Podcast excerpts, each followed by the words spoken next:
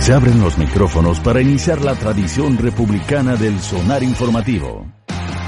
Comienza el Jueves de Mayol.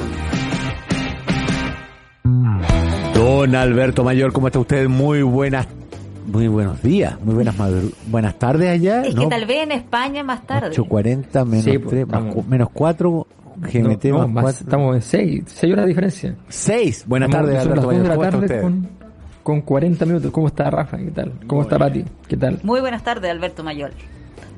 Muy buenas tardes. ¿Cómo va Muy todo? buenas tardes. Bien, bien, todo bien. ¿Qué, Muy bien. ¿qué tal Me usted? Por lo menos que- aquí no estamos encerrados. Ah, verdad. No, claro. Y tuvieron una Semana Santa un poco más libre en términos de restricciones. Bastante, sí, no, no, si la gente andaba bien, bien desbocada.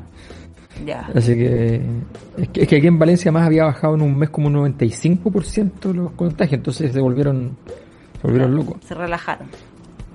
Sí, sí. sí. Vamos a ver qué pasa en dos semanas más entonces. con- Ojalá que no, no se dispare. Oye, Pero es la Semana Alberto, Santa, ¿cómo no va a ser algo Dios? me, me imagino que desde allá estás observando también lo, lo que pasa acá, en los últimos cambios ahí en materia política que se han registrado puntualmente este mini ajuste de, de gabinete. Sí, yo creo que está súper interesante lo que pasó, fíjate, porque más allá de los nombres, que evidentemente importan, digamos, eh, pero hay una, hay una situación que, que yo creo que, que aquí se marca. Yo no sé si el, si el ministerio fue más bien a pedido de la UDI o fue el gobierno el que toma la decisión de dárselo a la UDI, no, no, tengo muy claro cuál es el, el panorama, pero lo que tengo claro es que efectivamente es lo que, lo que significa, o sea, lo que significa para efectos de la, fundamentalmente de lo que es la, la derecha actual. Entonces, quiero partir por ahí en el fondo. Los- la UDI, un partido político, eh, los partidos políticos adoptan distintas formas. O sea, ustedes han visto, no sé, hay partidos que les fue muy bien en la historia y que después se convierten en agencias de empleo, otros partidos sirven de muros de contención, eh, otros son partidos de negociación, son partidos que se crean para, en el fondo, sobre todo en los regímenes parlamentarios, para llegar a negociar después con los cinco o seis parlamentarios que tienen que negociar los cupos, en fin. Eh, y hay partidos que son partidos, que son los partidos que disputan poder, que tienen una política de masas, que quieren penetrar en la población. Esos son lo que nosotros entendemos como un partido, que compiten, en el fondo, por ganar el poder. La UDI fue un partido de masa. Partió siendo un, partido que no era de masa, era un partido de negociación. Un partido pequeño que sabía negociar bien. Pero luego se convierte en un partido de masa. Eh, y luego de, los fracasos del último tiempo de, del modelo de sociedad, luego de luego de ese de un, de su proyecto político bastante a mal traer, esta combinación entre entre libre empresa, gran empresariado en Chile, eh, la, la- las congregaciones religiosas del- dentro del catolicismo de, de las élites y el autoritarismo, todo eso cuestionado, la UDI tiene que tomar un nuevo rol. Y en ese nuevo rol, entonces, elige un lugar, ya no en la historia, sino que un lugar en la sociedad. Y ese lugar el control de aquel electorado que es más afín al empresariado. Eso es lo que empieza a buscar. Porque incluso el tema del autoritarismo se le fue un poco con el mundo republicano. Entonces, en ese contexto hay que entender la llegada de, Melero al, al ministerio. O sea, efectivamente, Melero llega a poner bloqueos a todo aquello que pueda afectar al mundo empresarial. Eso es lo que la UDI le está ofreciendo al mundo empresarial. No al país, al mundo empresarial. Y la razón es súper obvia. Es que el mundo empresarial eh, te ofrece una serie de posibilidades, granjería futura, eh, financiamiento político, pero también circulación de las élites en, en distintos ámbitos, en fin, o sea, ofrece posibilidades. Por tanto, ellos entienden que allí es su lugar, allí es donde le deben cosas, en términos políticos, allí es donde quieren proteger, y eso es lo que están haciendo. Eso, para eso llega Melero, en el fondo, al gobierno, en una tesis que además sí comparte Sebastián Piñera, no es solo la UDI, Sebastián Piñera sí comparte que este es un momento para refugiarse en el corazón del imperio y no, no, no andar jugando a tratar de conseguir la legitimidad de la gente, sino que centrarse en que Sanhattan esté eh, satisfecho con su actuar. Eh, y en ese contexto entonces Melero llega a hacer esa pega mientras Renovación Nacional se debate, porque Renovación Nacional dice, pero yo no estoy muerto, yo quiero ser un partido político, quiero disputar poder. Eh, no todos están de acuerdo adentro de Renovación Nacional, pero, pero al menos su dirigencia está, está en eso, y con esto nos estamos suicidando, no tenemos ninguna posibilidad de hacer política en estas condiciones. Entonces, es un, es un gran conflicto interno muy complejo el que se, el que se produce aquí, porque aquí viene la discusión sobre el 10%, que Melero tiene que llegar a básicamente a ser el culpable de que esto no se puede hacer, eso es lo que tiene que lograr, que las AFP no pierdan otro 10%, eh, tiene que lograr la, la reforma de pensiones, que es una reforma que pretende parar la posibilidad de reformas pensiones futuras, eh, toda una serie de misiones que son más o menos imposibles, digamos, y parar todas aquellas cosas que, eh, que puedan ir indicando mayores niveles de, de, poder para los trabajadores, sí. Claro, pero ¿qué consecuencias puede tener esta pérdida de, de, poder o de influencia que parece estar teniendo Renovación Nacional? Lo digo porque ayer, después de que se nombra a un UDI reemplazando en el Ministerio del Trabajo, al ver que quedan en eh, con menos representantes en el, en el, gabinete, se emite rápidamente un, una especie de comunicado donde se le piden al, gobierno que no lleve al TC el tema del 10%, en cierta medida dando una señal de que, de que van a apoyar esta, esta idea del tercer retiro. Claro, lo que pasa es que, a ver, eh, Renovación Nacional tiene un problema. Y ese problema se llama, e, es súper claro, y es súper claro fundamentalmente para, para Desborde. Desborde es, es precandidato presidencial. Eh, y como precandidato presidencial de Renovación Nacional, él tiene que marcar líneas muy claras, muy duras. O sea, él está en desacuerdo con lo que pasó aquí. Él, él, está de acuerdo además con que finalmente se saque el 10% y no se siga con esta locura de frenarlo usando el Tribunal Constitucional no, no, no quiere que se siga incendiando la pradera, porque él no puede, su, su posibilidad de existir no funciona en ese escenario. A menos que él tomara la decisión de que él participa y se pone al otro lado del gobierno, de oposición al gobierno desde dentro y quiebra la derecha. Pero él se ha dado cuenta que no tiene las condiciones para quebrarla, no tiene tampoco ha demostrado tener la valentía para quebrarla. Ha llegado lejos, pero cuando le han puesto la tarjeta amarilla ha dejado de, pegar. Entonces está en una condición que, es muy difícil y ya demostró que duda. ayer mismo demostró que duda porque parte criticando y después las declaraciones de Renovación Nacional son declaraciones que dicen no nos gustó, pero entendemos, igual Melero es un buen ministro y, finalmente entregan, entregan el asunto. Entonces la, la verdad es que Renovación Nacional está en, una posición muy incómoda, porque no va a quedar vinculado férrea, pétreamente a un grupo dentro de la derecha, de los intereses corporativos de la derecha, ni tampoco va a quedar con la, con la ciudadanía en condición de poder llevarse gran parte de esos votos. Ahí se explica el, el, achicamiento estructural de la derecha en términos de, de legitimación que se manifestó en el, en el plebiscito. Ahora, eh, perdona, perdona que, te cambie el foco, pero, pero básicamente no, lo que está haciendo Piñera con esta jugada de Melero no es asegurar eh, que, que no le siga entrando agua por, por la banda de, de, de, Trebor, digamos, por, por, la derecha y fugándose los votos hacia la secta republicana, porque lo único que explica poner a Melero hoy día en ese cargo es mm. asegurar a la al votante más duro y al financista de la derecha y a los financistas de la derecha. Porque si tú estás en el último periodo de tu gobierno con dos episodios, eh, dos megaterremotos, estallido social y pandemia, que te obligaron a alterar todo el, el, o sea, en realidad decir megaterremotos es un poco indulgente. El estallido social es en gran parte responsabilidad de Piñera, que pone primero a Varela y después a Cubillo en el mm. Ministerio de Educación, haciendo exactamente lo mismo, lo mismo que hizo en el primer eh, gobierno, provocando un quiebre con los estudiantes que desemboca en un estallido social mucho mayor.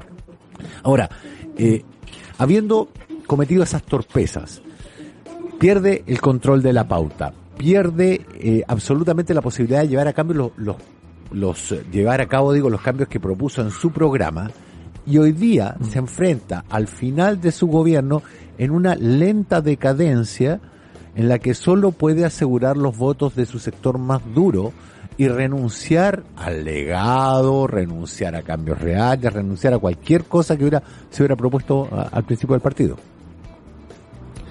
Sí, yo, yo creo, a ver, claro, la única estrategia que tienen finalmente es el cierre con la élite, cerrar filas con la élite, y no hablamos con la élite, no, hablamos de esta cosa como que se usaba, recordemos hace un tiempo, en la lógica de los estudios de mercado, no, no estamos hablando del ABC1, estamos hablando de un cierre con la élite empresarial, con aquellos grandes capitales, con aquellos, eh, qué sé yo, 60, 100 personas que, que son aquellos que serían, entre comillas, las víctimas de lo que se está discutiendo ahora, que es el los super ricos. O sea, eh, ese es allí donde, donde están cerrando la, la fila. Y, y, en ese contexto, en, en ese cierre de la, de la derecha, hay un, eh, se está dejando de lado. ¿Y cuál es la apuesta? En el fondo, la apuesta es que al mismo tiempo que se haga eso, hayan nombres que puedan jugar el partido con cierta libertad y que puedan eventualmente, porque todo esto ocurre en medio de la gran ironía de que igual Lavín podría ganar. Sí. Eh, y, y, y, Lavín podría ganar en una condición en la cual él pretende eh, hacer la cuadratura del círculo, o sea, pretende que efectivamente, si llegase a ganar, lograr tener contenido los requerimientos socialdemócratas, digamos, del país, eh, y por otro lado tener, uso su propia palabra, socialdemócrata, y por otro lado tener a una élite satisfecha porque se ofrece un gobierno, entre comillas, con función concertacionista, o sea, un gobierno que, que tranquiliza y pacifica los problemas sociales. Ese, ese es básicamente su, su oferta, eh, un neoconcertacionismo es su, es su búsqueda. Bueno, en ese contexto, en ese contexto, la verdad es que el, la, la, estrategia del, del, gobierno es de muy corto alcance. Pero, pero efectivamente, tampoco parece que darle mucho. Ahora, tú dices bien, eso es por responsabilidad propia. No, no les queda mucho porque han tenido muchas oportunidades para poder enmendar el rumbo y no lo han hecho. Eh, recordemos, eh, recordemos que normalmente cuando los líderes reconocen sus errores y consideran que se equivocaron y que hay que escuchar la voz del pueblo, normalmente esos líderes salen bien parados de, los escenarios. Pero no es, el, no es el caso. Entonces, por eso ahora esta llegada de Melero, que tiene como principal objetivo en el fondo poner un fusible nuevo, que no sea la antigua ministra, que ya está muy quemada por muchas cosas, un fusible nuevo para el tema del retiro del 10%, porque se nota que van a ir con todo al Tribunal Constitucional. ¿Cuál es el problema? Que el Tribunal Constitucional se está quemando, literalmente por dentro. Rams. O sea, o sea lo, que estamos viendo por dentro del Tribunal Constitucional es una cosa que es inimaginable. O sea, no tiene nada que, o sea, eh, si, si, si nos tratamos de imaginar como el mundo portaliano de la historia de Chile, nos estamos viendo no el concepto portaliano que tenemos todos los chilenos de Diego Portales, estamos viendo a Diego Portales el incendiario, ¿ah? al que termina siendo asesinado justamente por su eh, infinito afán de, conflicto y guerra permanentemente. Eh, ese, eso es lo que estamos viendo dentro del Tribunal Constitucional. Está incendiándose por completo. Hay, una, hay un sumario interno de altísima gravedad contra la presidenta del tribunal. Hay una investigación de fiscalía por una revisión oficiosa, no oficial, que habría hecho de las dependencias del Tribunal Constitucional a instancias de la presidenta del tribunal, María Luisa Abraham, el año pasado, metiendo a la Policía de Investigaciones entonces a hacer una, una inspección que podría haber sido que también hayan revisado documentación, que es distinto a una inspección. Ella dice que una inspección de seguridad, como para revisar que no hayan problemas de seguridad, como cuando van los bomberos. Ah, pero eso no te habilita a revisar nada. Exacto. Entonces, hay, hay una hay un desastre adentro, hay un nivel de conflictividad enorme. Y esto, ponerlo, ponerle a este incendio, que es el tema del 10%, con Pamelas, con Giles por un lado, eh, eh, atacando con todo, con la derecha rindiéndose, no nos olvidemos que hace un par de días nomás eh, Coloma, Coloma Junior accedió a votar a favor del, del 10%, el retiro del 10%. O sea, el gobierno se está ganando nuevamente, haciendo todos los esfuerzos para tener una mitad de año de, infierno. Oye, Alberto, y tú mencionabas ahí también como otro de los efectos del, del 10%, eh, esta figura de, Pamela Giles que en las encuestas eh, va subiendo o tiene una cierta evaluación eh, mejor que otros candidatos o eventuales candidatos presidenciales. ¿Cómo ves tú la manera en que va a tener que hacer frente a esto la, la oposición, que por un lado habla de mayor unidad, pero le cuesta llevar eso a la práctica y además eh, tiene que enfrentar este tipo de, de, situaciones con la figura, entre comillas, al alza de Pamela Giles. A ver, yo creo que, que mm, primero lo más interesante que está pasando en, ese, en, el ámbito de la, de la presidencial en el fondo es que ya se configuró a mi juicio un, un clima, un escenario de tres tercios. O sea, técnicamente va a haber, va a tener que salir un nombre, entre comillas, pueden que llegue finalmente a la papeleta 2, pero eso, insisto, creo que, fundamentalmente hay un, hay, hay, tres nombres allí que son Pamela Giles, Gabriel Borges y Daniel Jadwe, de los cuales en el fondo saldrá un liderazgo que va a impugnar el, la disputa contra la derecha, eh, la BIN, digamos, como por decir un nombre. Eh, en la derecha tenemos un conjunto de nombres dentro de los cuales la BIN mantiene una, una fortaleza eh, que, que, parecía en algún momento posiblemente impugnada, pero no, no, no fue así.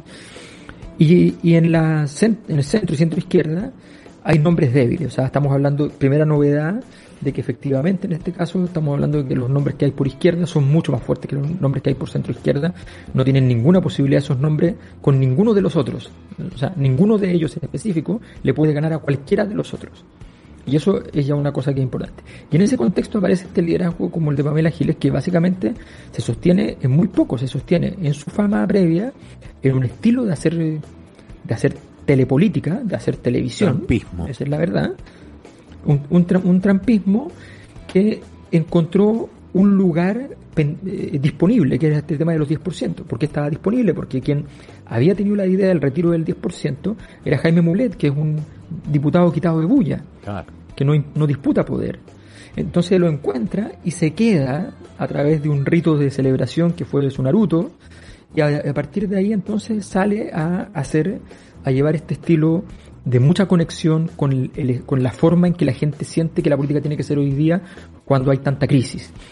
Muy agresiva, muy dura, muy impugnadora, eh, y entonces eh, ella no contesta, por ejemplo, lo que pasa ayer con respecto a la polémica con Claro. Chalper, es que ella no contesta a la polémica. Ella simplemente repite siete, ocho veces candado chino Chalper. Claro. Eso es lo único que dice. ¿ya? Eh, y esa es su respuesta. Si no puede convencer, Ah. confunda. Evidente. Exactamente. Eh, Entonces, y juega, y lo juega con lo juega magistralmente. O sea, en, en, en ese, en ese juego es lejos la, la mejor. Y, y es un juego muy importante hoy día. Entonces, y eso empieza a complicar a gente que tiene todo un trabajo previo y, una- y- y que montó la pirámide completa, como, eh, como el caso de Hadwe. ¿no? O sea, son esas cosas que dice, pero ¿cómo? Si yo hice todo esto, trabajé todo esto, diseñé todo esto, formas, métodos de gestión nuevos, en fin. Y llega alguien y hace televisión y listo. Entonces, estamos en, e- en ese escenario y en ese escenario también, hay que decirlo, el gobierno no tiene nada que hacer porque el gobierno no sabe hacer eso tampoco. Creen que saben porque están llenos de asesores comunicacionales, estudiaron todos los temas comunicacionales en Harvard, pero no lo saben hacer, no, no, no, no, no son eso. Entonces no, no les va a salir nunca ese espíritu. Eh, y eso, ese es un, un escenario muy, muy, muy gracioso para el futuro, pero también muy complejo. Yo creo que la inestabilidad es- vuelve a quedar media garantizada eh, a partir de estos, de estos escenarios de, de esta semana y de, la, a mi juicio, la locura del gobierno de defender eh, todavía eh, el, el circuito empresarial con todo. Lo entiendo, entiendo por qué Piñera hace eso, porque Piñera además es socio de muchas de esas personas, o sea, tampoco es fácil hacer algo distinto, pero, pero, pero, pero desde el punto de vista político es un horror. Mm, Sí, sí, estamos eh, en el tiempo. Me, me, me queda pendiente para el próximo jueves el legado, porque mm, de, de cómplices pasivos pasamos a, a, compañero ayúdeme, digamos, antes que se me hunda el bote, y porque eh, Sí, no. el programa de gobierno está deshecho y las posibilidades de sacar, aunque sea un acuerdo eh, en la reforma del tema de pensiones, parece esfumarse. Alberto, te dejo así con, con este tuit que me acaban de enviar. Dice, Cristian Lavé, hijo de Cristian Lavé, reemplazará a Patricio Melero, hermano de Manuel Melero, Sí. tras la renuncia de María José Saldívar, hija de Adolfo Saldívar. una, una síntesis del Chile que nos tocó vivir. Alberto Mayor, muchísimas gracias, compadre. Muchas gracias. bien, estén muy Alberto. bien y Chao, solo les doy un Y solo les dejo una recomendación, Pati y Rafa. Sí. A la palabra legado, cámbianle la L por la N. Y está todo. Un Muchas abrazo, gracias, que Alberto, estén bien. cuídate. Chao, Alberto.